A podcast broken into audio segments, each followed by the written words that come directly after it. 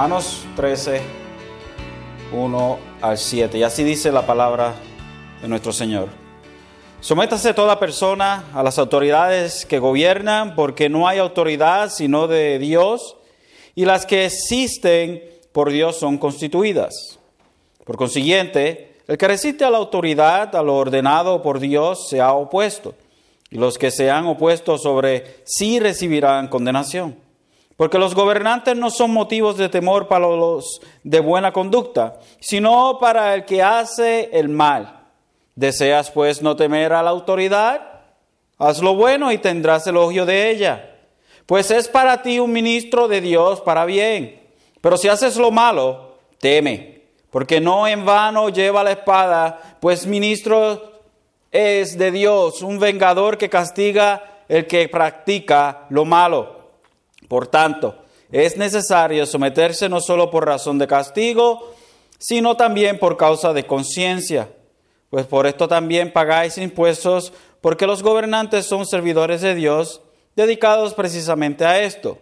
Pagar a todos los que debáis, al que el impuesto impuesto, al que tributo tributo, al que temor temor, al que honor honor. Gracias Señor por tu palabra.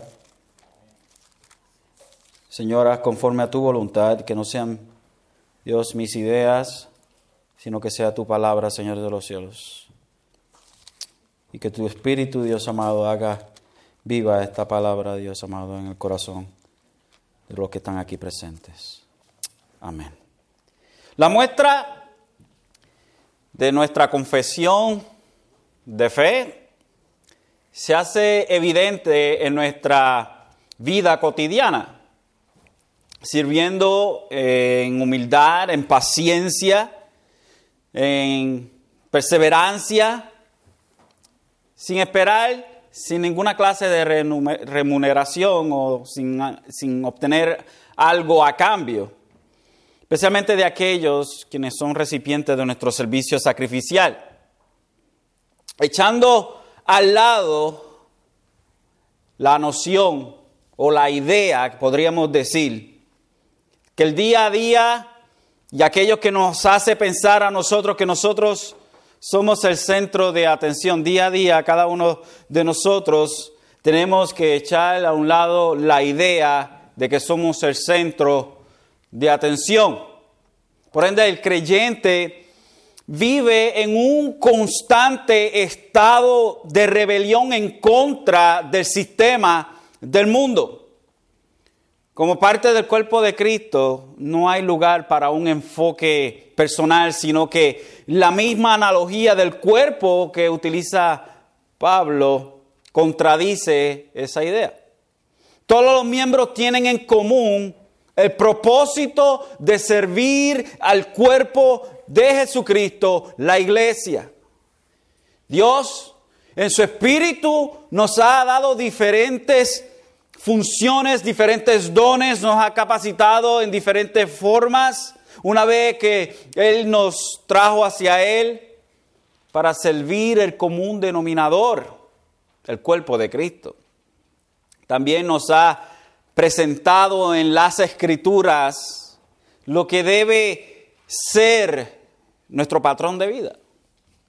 No solo a la vista de nuestros hermanos en Cristo, sino también a la vista de nuestro prójimo que no conoce a Dios.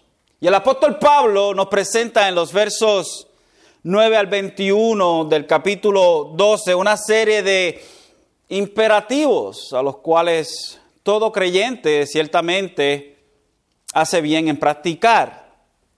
Ahora vamos a presentar estos estos imperativos que, Pablo nos ha dado a nosotros en el capítulo 12 de una manera diferente, una forma diferente, como un retrato de perfección, vamos a ponerlo de esa manera. El amor del creyente, del creyente es sincero. Los creyentes viven respetándose y honrándose, honrándose mutuamente. El creyente nunca, o los creyentes nunca dejan de ser diligentes, antes bien sirven al Señor con fervor. Los creyentes se alegran de su esperanza. Los creyentes muestran paciencia en el sufrimiento. También perseveran en la oración. Ayudan a los hermanos necesitados. Practican la hospitalidad. Bendicen a quienes los persiguen. Bendicen y no maldicen. Se alegran con los que están alegres. Lloran con los que lloran. Viven en armonía los unos con los otros. No son arrogantes. No o son solidarios, perdón, son solidarios con los humildes. No se creen los únicos que saben. No pagan a nadie mal por mal. Procuran hacer lo bueno delante de todos. Si es posible, en cuanto dependa de ellos, viven en paz con todos. No toman venganza, sino que dejan el castigo en las manos de Dios. Si su enemigo tiene hambre, le dan de comer. Si tiene sed, le dan de beber. No se dejan vencer por el mal. Al contrario, vencen al mal con el bien. Pero hay una razón por la cual, a pesar de todo esto que acabé de leer, que es lo que se encuentra en el, en el capítulo 12, versos 9 al 21, hay una razón por la cual Pablo lo presentó de la manera en que lo hizo. Porque al fin y al cabo, Pablo sabía que, que aunque esta debe ser nuestra práctica, en muchas ocasiones esas cualidades no son muy brillantes como deben ser. Nosotros debemos ser como esta lista que Pablo nos presenta a nosotros. Nosotros debemos ser la, representación de esto que se nos ha dado a nosotros en estos versos del capítulo 12, versos 9 al 21. Sin embargo, se nos dieron imperativos se nos dice a nosotros que nosotros debemos ser o debemos llevar a cabo estas cosas que se nos presentan aquí. Sin embargo, yo se los presenté de una manera en la cual presenta el cristiano perfecto. Un creyente perfecto, básicamente, con todas estas cosas. Sin embargo, ninguno de nosotros en algún momento u otro ha llevado todo esto a perfección. Sin embargo, con todo y eso somos creyentes. Estos imperativos que se nos han dado a nosotros, no simplemente aquí en Romanos capítulo 12, y también en otros lugares como Efesios capítulo 5, 6, donde se nos da a nosotros una muestra de lo que deben ser las acciones o las obras de los creyentes y cómo es que debe comportarse a pesar de todo esto que se nos ha dado a nosotros, todavía nosotros somos, aunque creyentes, pecadores y no hemos llegado a la perfección. Imagínense cuánto de nosotros se alegra de la esperanza de Jesucristo todos los días, en todo momento. Ninguno de nosotros. Nos alegramos de la esperanza de Jesucristo que volverá, que, que seremos resucitados junto con el resto de los hermanos que han muerto, si hemos muerto nosotros, que Él vendrá nuevamente, nuestros cuerpos serán transformados, la esperanza que esperamos, pero no siempre esa esperanza está latiendo. Hay momentos en donde, como el corazón, cuando alguien tiene un problema del corazón, hay momentos que el corazón late de manera diferente. Hay momentos en los cuales nosotros no bendecimos a los que nos maldicen, al contrario, maldecimos a los que nos maldicen. Hay momentos en donde nosotros no, no nos alegramos con los que están alegres, al contrario, les tenemos envidia. Hay momentos en los cuales no lloramos con los que lloran, al contrario, a veces nos alegramos por los que lloran. Hay veces que pagamos mal por mal. A veces nos creemos que somos los únicos que sabemos. A veces no somos solidarios con los humildes. A veces somos arrogantes. A veces ni siquiera vivimos en armonía los unos con los otros. Hay veces que no practicamos la hospitalidad. Hay veces que no ayudamos a los necesitados. Hay veces que ni siquiera perseveramos en la oración. Hay veces que, que no mostramos paciencia en el sufrimiento. Y hay veces que no vivimos en paz con todos.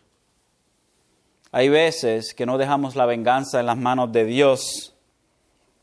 Hay veces que no le damos de comer a nuestro enemigo ni de saciar su sed. Hay veces que nos dejamos vencer por el mal. Ese es el cristiano, ese es el creyente. Esa es la realidad de cada uno de nosotros. Y esta hermosa, o inmensa tarea que Pablo ha presentado en este capítulo 12, Pablo la continúa en el capítulo 13 y la seguirá continuando en el capítulo 14. Y es algo tan hermoso, mis queridos hermanos, cómo es que nosotros, a la luz de lo que Dios ha hecho por nosotros, nosotros se nos ha presentado algo práctico, algo que nosotros podemos ver, algo que es tangible, algo que vemos en nuestras propias vidas. Y no estoy diciendo que no vemos la salvación en nuestra vida, claro que sí. Es algo que nosotros vemos, el cambio que Dios ha hecho en nosotros. Pablo nos presenta las implicaciones prácticas entonces de lo que hemos aprendido en los primeros 11 capítulos de esta epístola y nos trae a la relación de nosotros como creyente con el gobierno. Se nos ha presentado a nosotros nuestra relación entre, entre hermanos, nuestra relación o cómo nosotros nos, nos comportamos delante de los hermanos y también delante de los que no son hermanos, delante de incrédulos. ¿Cómo debemos proceder? ¿Cuál debe ser nuestra, nuestra reacción o cuál debe ser nuestra forma de llevar a cabo las cosas? Y ciertamente esto, esto nos enseña a nosotros que nosotros no vivimos en un, en una en un, diríamos, en un vacuum, en un vacío, sino que, que vivimos rodeados no simple de hermanos, pero también en un mundo donde hay muchos incrédulos, o que la mayoría son incrédulos. Esto nos saca a nosotros de la idea de que nosotros somos la única y la última botella de Coca-Cola o de agua en el desierto y nos quita de, ese, de esa era o de ese pensamiento de fantasía y nos pone en la realidad la realidad del hecho de que nosotros somos creyentes viviendo en un mundo de pecado. Y que en nosotros todavía habita el pecado. La, realidad del hecho de que sí, Jesucristo ha muerto por nosotros y resucitó al tercer día. Sin embargo, todavía nosotros no hemos sido transformados por completo y todavía no se ha extirpado de nosotros el residente que es el pecado. A pesar de las grandes enseñanzas que Pablo nos ha dado a nosotros y toda esta hermosura que quisiéramos nosotros escapar de este mundo al ver las hermosuras de la gracia y de la gloria y de la misericordia de Dios para con nosotros pecadores, todavía tenemos que lidiar con el hecho de que somos ciudadanos en este mundo. Y esto conlleva relaciones no simplemente con hermanos, pero también con incrédulos. Y no quiere decir que ahora que somos creyentes y nuestro Señor Jesucristo es nuestro amo, y vamos entonces a olvidar de que tenemos que obedecer aquí a un gobierno. Creemos, y como han hecho muchas sectas a través de los tiempos, hay ocasiones en donde personas extremistas toman el hecho de que supuestamente han sido cambiados y transformados, que se unen a una secta tratando de independizarse del gobierno y del resto de las cosas, haciendo del gobierno cualquier cosa. Sin embargo, la forma bíblica de nosotros ver nuestra relación con el gobierno y con lo que nos rodea a nosotros este, en este mundo se nos presenta claramente. Nosotros no vivimos en la luna, no vivimos en otro planeta, sino que vivimos en una sociedad de pecadores por la gracia y la misericordia de Dios. Casi todos nosotros tenemos un problema con el gobierno. ¿Quién no? Tenemos un problema con el gobierno en general. El estima del gobierno es que los gobernadores son los primeros ladrones de la sociedad. Es el estigma que tiene el gobierno. Esos políticos son unos pillos todos, mentirosos. Sin embargo, aunque esto no es completamente, completamente falso, eh, ciertamente podemos decir que hay muchos eh, políticos y gobernantes que son pillos o que son ladrones. Tenemos delante de nosotros, en los versos que tenemos aquí, creo que una ayuda para ver el gobierno como una institución que aunque sí es compuesta de pecadores, con sus propias agendas, Dios mismo lo constituyó con un propósito importante para el beneficio de la sociedad. Y vamos a tener cinco puntos en esta tarde. Cinco puntos, cinco puntitos nada más, rapidito. estos cinco puntos son el mandato, es para todo creyente, Dios ha instituido el gobierno, las consecuencias, los beneficios y las responsabilidades. Y en el verso 1, Pablo nos habla y nos dice, todos deben someterse a las autoridades. Todos deben someterse a las autoridades públicas. El mandato para todo creyente es de someterse ante las autoridades públicas. Continúa diciendo, pues no hay autoridad que Dios no haya dispuesto, así que las que existen fueron establecidas por Él. Pero si nos enfocamos en la primera oración, todos deben someterse a las autoridades públicas, podemos designar que todo creyente, podemos presentar que todo creyente es responsable de someterse a las autoridades públicas. Aquí se nos habla en cuestión de qué cantidad, o sea, ¿quién, qué, qué creyente es el que se tiene que someter? Todo. Todo creyente se debe someter a las autoridades públicas. No estamos hablando de ambigüedad o, quizás algunos y, y, quizás otros no. No, la idea bien clara es que todos debemos someternos a las autoridades gubernamentales.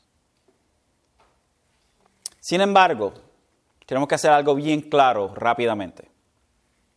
Y es que las escrituras hacen una excepción a este mandato en caso de que requiera la desobediencia a la palabra de Dios.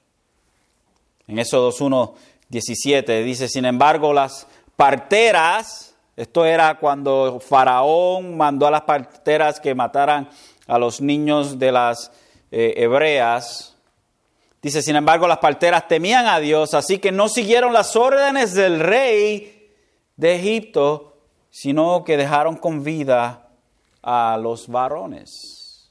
Era un genocidio de niños varones porque estaban creciendo demasiado los israelitas, los esclavos de los egipcios, estaban, estaban multiplicándose mucho más rápido que los mismos egipcios y estaban haciendo, veniendo a ser un pueblo mucho más grande que los egipcios y tenían miedo los egipcios a que Israel se levantara en armas y los conquistara a ellos, sus propios esclavos. Así que el faraón quiso entonces bajar la población hebrea.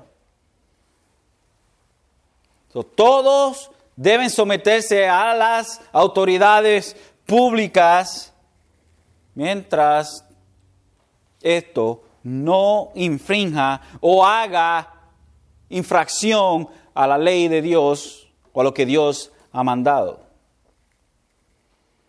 En Daniel 3, 16 al 18, estos ejemplos nos presentan ejemplos de individuos.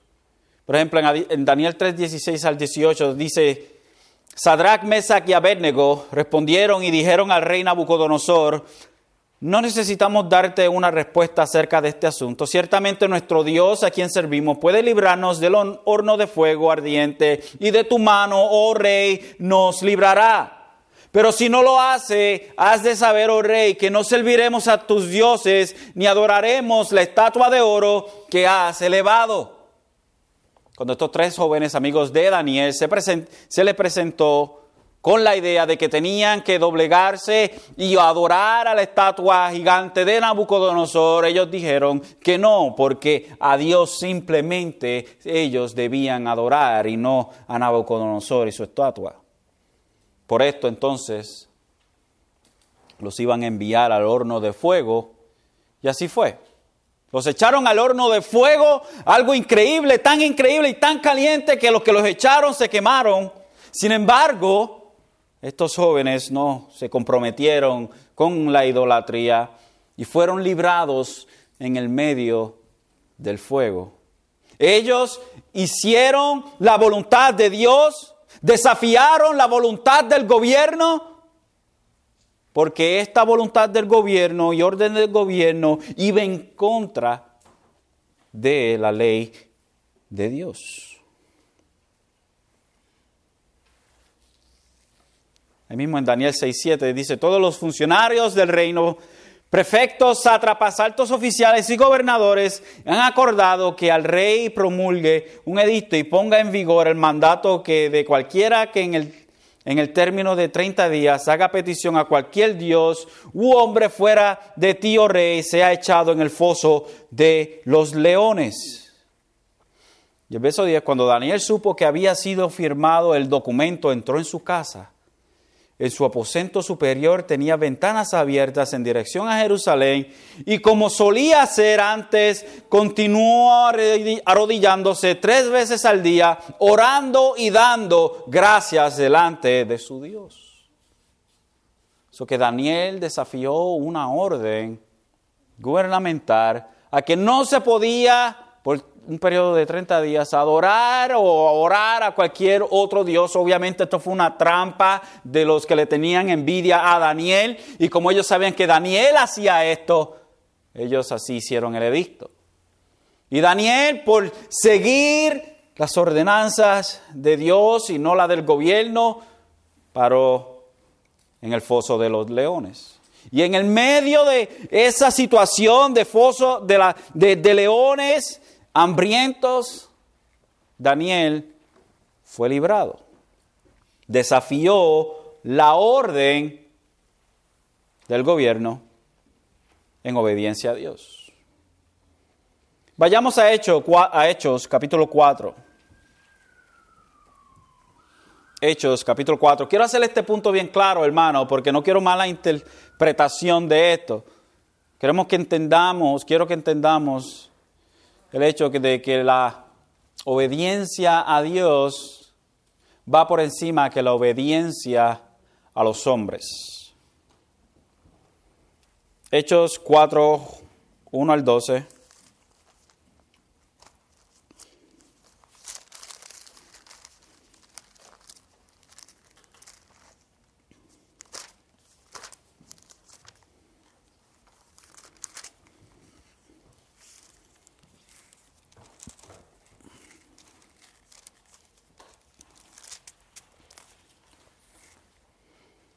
Hechos 4. ¿Todos lo tienen? Esto es, este relato es, para que tenga un contexto, es después que Pedro y Juan van al templo y se encuentran con el cojo en la puerta hermosa, la puerta del templo que se llamaba hermosa, y hay un cojo que estaba pidiendo limosna y Pedro Le dijo, no tengo oro ni plata, pero de lo que tengo te doy, levántate y anda. Se levantó y andó y todos estaban sorprendidos por esto. Y ahí se levantó Pedro y empezó a predicar. Y continúa el relato y dice, mientras ellos hablaban al pueblo, se les echaron encima los sacerdotes, el capitán de la guardia del templo y los saduceos, indignados porque enseñaban al pueblo y anunciaban en Jesús la resurrección de entre los muertos. Ahora, esto es escandaloso para los saduceos porque los saduceos no creían en la resurrección de los muertos. Les echaron mano y los pusieron en la cárcel hasta el día siguiente, pues ya era tarde. Pero muchos de los que habían oído el mensaje creyeron, llegando el número de los hombres como cinco mil. Y sucedió que al día siguiente se reunieron en Jerusalén sus gobernantes ancianos y escribas. Y estaban allí el sumo sacerdote Anas, Caifás, Juan y Alejandro y todos los que eran el, del linaje de los sumos sacerdotes. Y habiendo y habiéndolos puesto en medio de ellos, les interrogaban, ¿con qué poder o en qué nombre habéis hecho esto? Entonces Pedro, lleno del Espíritu Santo, les dijo, gobernantes y ancianos del pueblo, si se nos está interrogando hoy por causa del beneficio hecho a un hombre enfermo que de qué manera, de qué manera ha sido sanado, sabed todos vosotros y todo el pueblo de Israel que en el nombre de Jesucristo el Nazareno, a quien vosotros crucificasteis y a quien Dios resucitó de entre los muertos, por él, este hombre se halla aquí sano delante de vosotros. Este Jesús es la piedra desechada por vosotros, los constructores, pero, pero que ha venido a ser la piedra angular, y en ningún otro hay salvación sobre, no, sobre, porque no hay otro nombre bajo el cielo donde, dado a los hombres, en el cual podamos ser salvos. Al ver la confianza de Pedro y de Juan, y, dándose cuenta de que eran hombres sin letras y sin preparación, se maravillaban y reconocían que ellos habían estado con Jesús. Y viendo junto a ellos de pie el hombre que, habían sido, que había sido sanado, no tenían nada que decir en contra. Pero habiéndoles ordenado salir fuera del concilio, deliberaban entre sí diciendo, ¿qué haremos con estos hombres? Porque el hecho de que un milagro notable ha sido realizado por medio de ellos es evidente a todos los que viven en Jerusalén y no podemos negarlo. Mas a fin de que no se divulgue más entre el pueblo, amenacémoslos para que no hablen más a hombre alguno en este nombre. Cuando los llamaron, les ordenaron no hablar ni enseñar el del nombre de Jesús. Mas respondiendo Pedro y Juan les dijeron, vosotros mismos juzgad si es justo delante de Dios obedecer a vosotros antes que a Dios. Porque nosotros no podemos dejar de decir lo que hemos visto y oído. Y ellos después de amenazarlos otra vez les dejaron ir, no hallando la manera de castigarlos por causa del pueblo, porque todos glorificaban a Dios por lo que había acontecido.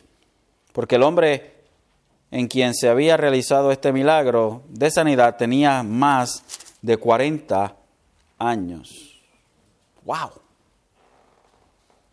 So esta, este relato de Juan y Pedro yendo al templo es increíble. So, un milagro se había llevado a cabo. Este hombre por más de 40 años, lisiado, de momento hay un milagro por las manos de los apóstoles específicamente Pedro, este hombre es básicamente sus coyunturas son recreadas, huesos son recreados, es un milagro increíble. No estamos hablando de una persona que está en una silla juega y que se levantó de la silla juega y, y ahora camina a cojo. No estamos hablando de un hombre que se levantó y caminaba normalmente como usted y como yo. Es un milagro increíble, no como los milagros que parecen pasar ahora, hoy en día supuestos milagros. Pero ¿qué dijo Pedro cuando se le cuestionó y le dijeron a ellos que no predicaran en el nombre de Jesucristo? Juzguen ustedes si, obedeceremos a ustedes antes que a Dios. So, aquí la orden del gobierno era, dejen de predicar a Jesucristo, lo cual iba en contra de lo que Jesucristo les había ordenado. Mientras las órdenes del gobierno están en contra de lo que Dios nos ha dicho a nosotros en las escrituras que debemos de hacer o no de hacer, mientras haya este encontronazo, la ley de Dios supersede a cualquier otra ley del hombre o sobrepasa. Punto número dos. Dios mismo ha instituido el gobierno. Dios mismo ha instituido el gobierno. Pablo dice en el verso 1, todos deben someterse a las autoridades. Hemos establecido que todos deben someterse. Pues no hay autoridad que Dios no haya dispuesto. Así que, los, que las que existen fueron establecidas por Él. ¿Quién estableció el gobierno? Dios estableció el gobierno. Dios fue y Dios es quien pone líderes. Dios es el que pone libre, líderes, perdón. Mire, Deuteronomio 17:12 se nos dice, y el hombre que proceda con presunción, no escuchando al sacerdote que está allí para servir al Señor tu Dios, ni al juez, ese hombre morirá, así quitarás el mal del medio de Israel. Dios es quien pone líderes. Efesios 5:21 dice, someteos unos a otros en el temor del Señor. Tito 3:1 dice, recuérdales que estén sujetos a los gobernantes, a las autoridades, que sean obedientes, que estén preparados para toda buena obra. Primera de Pedro 2, 13 al 17. Someteos por causa del Señor a toda institución humana, ya sea al rey como autoridad o a los gobernantes como enviados por él para castigo de los malhechores y alabanza de los que hacen el bien. Porque esta es la voluntad de Dios, que haciendo bien hagáis enmudecer la ignorancia de los hombres insensato. Andar como libres, pero no uséis esa libertad como pretexto para la maldad, sino empleadla como siervos de Dios. Honrad todos, amar a los hermanos, temer a Dios, honrar al rey. Y, y, usted sabe lo que es interesante, que cuando Pedro está escribiendo esta carta, hay tremenda persecución de parte del gobierno en contra de los creyentes. Es increíble que Pedro esté hablando de esta manera a una serie de creyentes a los cuales él escribe en el verso 1 del capítulo 1, Pedro, apóstol de Jesucristo, a los elegidos extranjeros dispersos por Ponto, Galacia, Capadocia, Asia y Bitinia. Gente desparcida por la persecución. Él les habla, Él les escribe y les enseña a someteos por causa del Señor a toda institución humana, ya sea al rey como autoridad o a los gobernantes como enviados por él para castigo de los malhechores y alabanza de los que hacen el bien. So, Dios ha puesto autoridades, Dios ha puesto a quien nosotros debemos someternos como ciudadanos, sea de un país o de este gran planeta Tierra. Ahora, ¿cuáles son las consecuencias de romper las leyes del gobierno? Según la palabra dice, por lo tanto, todo el que se opone a la autoridad del verso 2 se revela contra lo que Dios ha instituido. Los que así proceden recibirán castigo. Rebelión en contra del gobierno Rebelión en contra del gobierno es rebelarse en contra de Dios, porque Dios ha sido quien ha puesto el gobierno. So, el castigo es un castigo civil, no es en cuestión de juicio de Dios, pero es un castigo civil. Romanos 13, el, el, verso 3, perdón, dice, porque los gobernantes no están para infundir terror a los que hacen lo bueno, sino a los que hacen lo malo. ¿Quieres librarte del, medio del miedo de la autoridad? haz lo bueno y tendrás su aprobación. Si no quieres, en otras palabras, que el gobierno te caiga arriba, pues no hagas cosas malas que le den al gobierno la autoridad entonces de llevarte y traer la ley en contra de ti. ¿Quieres tener la aprobación del gobierno? Haz lo que es aprobado por el gobierno. Verso 4, pues está, ¿quién está? El gobierno al servicio de Dios para tu bien. Pero si haces lo malo, entonces debe tener miedo. No en vano lleva la espada, la autoridad, pues está al servicio de Dios para impartir justicia y castigar al malhechor. el gobierno tiene la espada, tiene la autoridad, el gobierno tiene la autoridad de llevar pena capital. Dios lo ha dado así. Dios ha provisto de que los gobiernos en casos lleven a cabo la pena capital. Hay muchos que sí están en contra de la pena capital, sin embargo, porque, bueno, porque muchos han ido a la, sea la silla eléctrica o sea la inyección letal o, o otras formas que se han hecho a través de los años. Muchos han muerto que han sido inocentes y muchos pues tienen miedo de, de eso. Pero también han ha habido muchos que justamente han muerto por sus crímenes. Esto Dios lo ha puesto. Ahora, algo interesante en el verso 13 dice, porque los gobernantes no están para infundir terror a los que hacen lo bueno, sino a los que hacen lo malo. ¿Y qué cuando lo que el gobierno está haciendo es obviamente malo? ¿Qué debemos hacer cuando obviamente el gobierno está haciendo algo que va en contra de Dios? Bueno, el caso, el caso grande, y aquí todo el mundo eh, eh, se puede relacionar con esto. Es lo que está sucediendo en Carolina del Norte, con la ley de los baños. El gobierno ha impuesto, el gobierno ha impuesto una libertad, una libertad de, religión en, el, en el Estado. Sin embargo, el mismo presidente de los Estados Unidos llama a esa ley una una ley mala. Que deben eh, abrir los baños y que cualquier persona que se sienta lo que se siente ser, use el baño que quiera usar. Esto obviamente es inmoral, obviamente. Sin embargo, nuestro propio gobierno federal está actuando en contra de la ley moral de Dios. ¿Qué nosotros entonces debemos hacer cuando nuestro propio gobierno quiere llevar al pecado a la ciudadanía? Cuando el gobierno que se supone que sea el que lleve a cabo las leyes y proteja, nos proteja a nosotros del mal, nos está entregando a las manos de malhechores.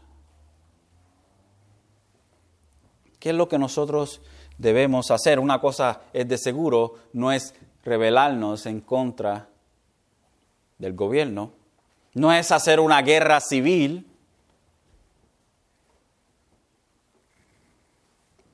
En ocasiones, simplemente lo que podemos hacer es utilizar los derechos que se nos han dado como ciudadanos en el país para hacer clara nuestra o nuestro desacuerdo. Algo que se nos ha permitido a nosotros en este país es, por lo menos por ahora, no sé cuánto tiempo va a durar esto, la libre expresión. La libre expresión. Siempre y cuando esa libre expresión no vaya en contra de otros que tienen su libre expresión. En ese caso, los que tienen su libre expresión esa libre expresión de ellos es mejor que la de usted, así que usted se tiene que callar la boca e ir preso o lo que sea. Como un, estaba leyendo de un pastor que es un doctor, es, bivocacional como yo, su trabajo como doctor, y yo no soy doctor por si acaso. bueno, es que esto se graba, hermanos, y los hermanos, otras personas lo oyen. No crean que yo soy doctor. Pero ese doctor, que a la misma vez es pastor, estaba predicando en contra de la homosexualidad y del problema que hay hoy en día en contra de estas leyes que están pasando. Y el hospital lo despide por sus sermones. Es despedido por los sermones de este hombre que es un pastor. ¿Cuál es el problema con esto? Bueno, que el hospital está infringiendo en contra de las leyes que nos permiten a nosotros como ciudadanos libremente expresarnos. Porque no lo está haciendo en el hospital, sino que lo está haciendo dentro de la congregación. Dentro de la congregación. Sin embargo, el hombre fue despedido injustamente. Hay veces que el gobierno trabaja en contra de nosotros. Obviamente, ¿por qué? Porque hay gente, o los que están, o la mayoría de los que están en el gobierno son pecadores incrédulos. Sin embargo, Dios ha puesto al gobierno para el bien de nosotros, pero esto no se lleva a cabo a la perfección porque estamos en un mundo caído. Pues está el servicio de Dios para tu bien. Pero si haces lo malo, entonces debes tener miedo. Y hay ocasiones en donde sí, ciertamente la justicia se lleva a cabo. Si alguien se come la luz, tenga miedo porque cometió un crimen. Si alguien se robó algo, tenga miedo porque ha cometido un crimen. Si alguien mató a alguien, tenga miedo porque usted cometió un crimen. Ahora, si usted no cometió ninguno de estos crímenes, pues no hay razón por la cual debe tener miedo. Esa es la idea que se nos presenta a nosotros. Proverbios 14, 35.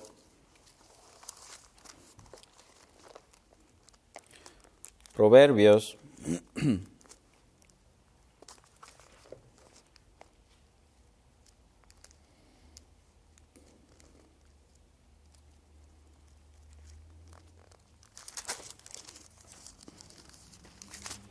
14, perdón.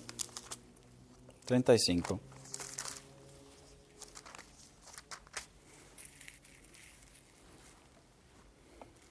Dice, el favor del rey es para el siervo que obra sabiamente, mas su enojo es contra el que obra vergonzosamente. Y el Proverbio 22 se nos da la misma, la misma idea. Proverbios 22 se nos presenta la misma idea. Dice, como rugido de león es el terror del rey, el que lo provoca a ira peca contra su propia alma. Provocar la ira del rey es una muy mala idea, en otras palabras. Traes la muerte en contra de ti.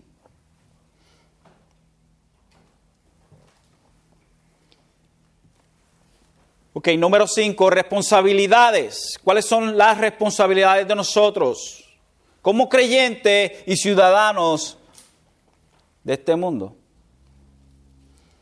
Así que es necesario someterse a las autoridades no solo para evitar el castigo, sino también por razones de conciencia. no simplemente es por un sentido de obligación que debemos estar sometidos, de obligación a Dios, y para mantener una conciencia limpia ante Él. Y no solo para evitar el castigo. No nos sometemos simplemente al gobierno, hermanos, para evitar que el gobierno nos castigue a nosotros.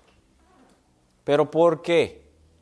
Lo máximo es porque no queremos romper la ley de Dios porque nosotros cometer crímenes traería, nosotros como creyentes, reproche al Evangelio, traería consecuencias increíbles al nombre del Señor.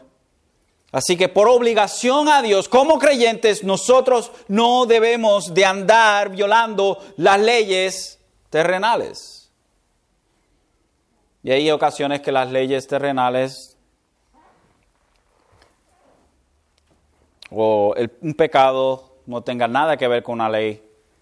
Eh, podemos cometer un pecado sin, sin haber roto las leyes de gobierno, ciertamente. aquí se promueve, se promueve el adulterio, se promueve el, el homosexualismo y ciertas cosas que ciertamente delante de los ojos de Dios son aberraciones, pero delante del gobierno es libertad y algo bonito. El verso 6 dice, por eso por eso mismo pagan ustedes impuestos, pues las autoridades están al servicio de Dios, dedicadas precisamente a gobernar. Hoy se nos dice a nosotros que se paga impuestos. El verso 7 dice, paguen a cada uno lo que corresponda. Y nos dice aquí, entonces, Pablo, deben impuestos, paguen los impuestos. Evasión de taxes no es permitido. No podemos evadir los taxes, tenemos que pagar los taxes. Si deben contribuciones, paguen las contribuciones. Y luego se nos dice, el que deban, al que deban respeto, muestra el respeto. Como una de las mejores formas en que nosotros vemos el respeto en la sociedad es cuando nosotros vamos a las cortes, right? Y ahora con nosotros el honorable juez fulano de tal, todos se ponen de pie en forma de respeto, se pueden sentar y se sientan. En forma de respeto, cuando el presidente llega a un, a un sitio, la gente nos dice, vaya Obama, ¿cómo está? Qué bueno verte. No, se dice, señor presidente. Es una ética de respeto una ética de honor al cual se le rinde a aquellos que Dios ha puesto sobre nosotros para gobernarnos. Nosotros no vivimos, hermano, nuevamente, no vivimos en un, en, en un vacuum, en un vacío. Vivimos en un lugar que es gobernado por pecadores, estamos rodeados por pecadores.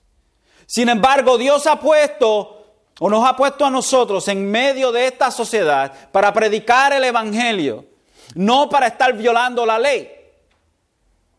Porque el gobierno que Dios ha puesto, Dios mismo lo ha puesto. Y si desobedecemos al gobierno, desobedecemos a Dios.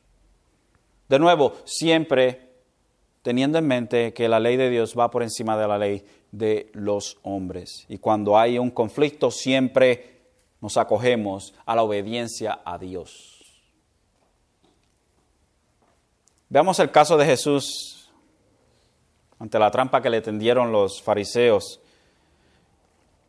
preguntándole sobre los impuestos en Mateo 22, 22 15 al 22.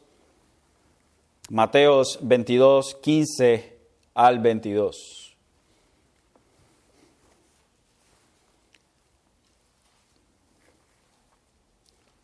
Dice Mateos 22, 15 al 22. Dice, entonces salieron los fariseos y tramaron cómo tenderle a Jesús una trampa con sus propias palabras. Enviaron a algunos de sus discípulos junto con los herodianos, los cuales le dijeron, Maestro, sabemos que eres un hombre íntegro y que enseñas el camino de Dios de acuerdo con la verdad no te dejas influir por nadie porque no te fijas en las apariencias. Danos tu opinión. ¿Está permitido pagar impuestos al César o no? Conociendo a Jesús, conociendo sus malas intenciones, Jesús replicó, hipócritas, ¿por qué me tienden trampas? Muéstrame la moneda para el impuesto. Y se la enseñaron. ¿De quién son las imágenes y esta inscripción? Les preguntó. Del César, respondieron. Entonces, dele al César lo que es del César y a Dios lo que es de Dios. Al oír esto, se quedaron asombrados, así que lo dejaron y se fueron. Lo grande de esto que ellos querían hacer caer a Jesús en una trampa es que ellos querían hacer caer a Jesús o ver que Jesús era amigo del César. Porque Israel no quería pagar taxes, estaban en contra de todos los publicanos que eran los colectores de taxes, los tenían a los publicanos como lo peor, como, como rata de dos patas. so, a Jesús contestarle de esa manera, le quitó la trampa del medio, pero Jesús hizo una declaración bien grande. Págale a César lo que es de César. Cumple con el gobierno y lo que tienes que hacer, pero a la misma vez cumple con Dios. So, lo que tenemos delante de nosotros, hermanos, es que el gobierno Dios lo puso. El gobierno Dios lo instaló. Es una institución que Dios instaló. Y debemos obedecer. Que el gobierno sí en ocasiones está en contra de Dios y ahí nosotros no obedecemos al gobierno, como vemos los ejemplos que se nos presentan en las escrituras, esto obviamente va a traer consecuencias y muchos, muchos, desafortunadamente a través de los años han muerto por desafiar el gobierno. Estaba leyendo ahorita el libro de Fox, John Fox, libro de los mártires, y estaba viendo como uno y otra vez, a través de la persecución del emperador Nerón, morían los creyentes.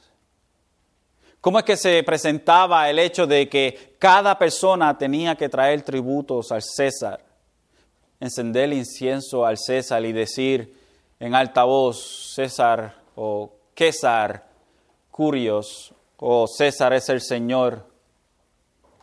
Y cuando llegaba el momento, muchos decían, Jesús, curios, Jesús es el Señor. Y muchos murieron en hogueras, en los juegos de gladiadores, eran alcados, eran quemados, eran ahogados, eran, eran, se les traspasaban con lanzas, algunos los despedazaban, y una y otra vez y otra vez, porque el Evangelio, la mayoría de las ocasiones, va en contra de lo que quiere el gobierno. Y hasta el punto de la muerte era la obediencia de todo aquel que profesaba ser verdadero creyente, en donde la obediencia a Dios venía sobre todas las cosas, aún sobre el gobierno, una y otra vez mártires una y otra vez, declarando que Jesucristo es el Señor sobre todas las cosas y que ni siquiera el gobierno, si no les fuese permitido por el mismo Dios, podían poner sus manos sobre ellos. Y sobre los hombros de estos hombres y mujeres nos levantamos nosotros. Y cuando llegue el momento y llegue el día, Quizás en alguna ocasión usted tendrá que desafiar el gobierno por causa del Evangelio. Pablo hace claro el hecho de que nuestra obediencia al gobierno es un mandato de Dios, ya que Dios es el que instituye los gobiernos, aunque estos no sigan el patrón de justicia equitativa que vemos en las Escrituras. También Pablo nos indica que la obediencia al gobierno es beneficiosa para nosotros, pero la desobediencia puede ser desastrosa. De nuevo entendemos, hermanos, que nuestra obediencia al gobierno no va por encima de nuestra obediencia a Dios. En otras palabras, obedezcamos al gobierno, hermanos, siempre y cuando esto no sea conflicto con nuestra obediencia a Dios. Amén.